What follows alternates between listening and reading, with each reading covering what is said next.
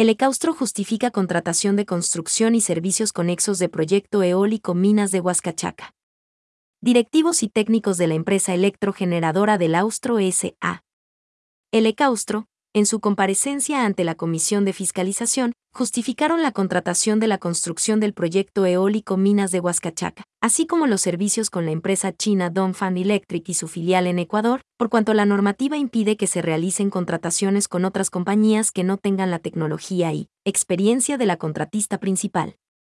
Antonio José Borrero, gerente de Elecaustro, recordó que este proyecto inició en 2017, en cumplimiento de todos los procesos establecidos en la Ley de Contratación Pública. Se determinó que no existe en Ecuador una compañía que cuente con la tecnología para proveer los aerogeneradores, razón por la cual se realizó una convocatoria internacional. Explicó que el precio referencial del proyecto era de 112 millones de dólares, pero se contrató por 90 millones de dólares, es decir, 22 millones de dólares por debajo del presupuesto inicial, lo cual constituyó un importante ahorro para el país. De su lado, Diana Andrade, titular de la Unidad de Asesoría Jurídica de El Caustro, aclaró que el reclamo presentado por un grupo de transportistas, que en realidad corresponde a una compañía específica, por la supuesta direccionalidad de la contratación hacia una operadora internacional, no tiene fundamento.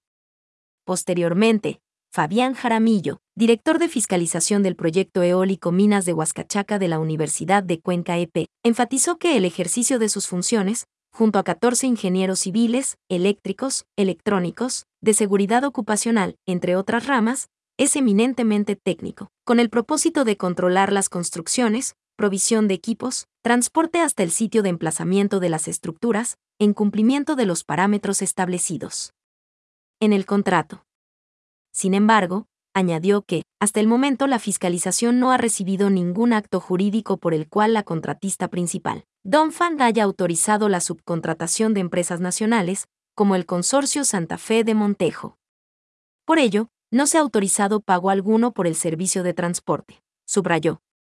La comisión, en los próximos días, luego de revisar la información recibida físicamente, así como las explicaciones de los comparecientes, emitirá un informe acerca del proceso de investigación de la contratación del proyecto eólico Minas de Huascachaca, ubicado en la provincia de Loja.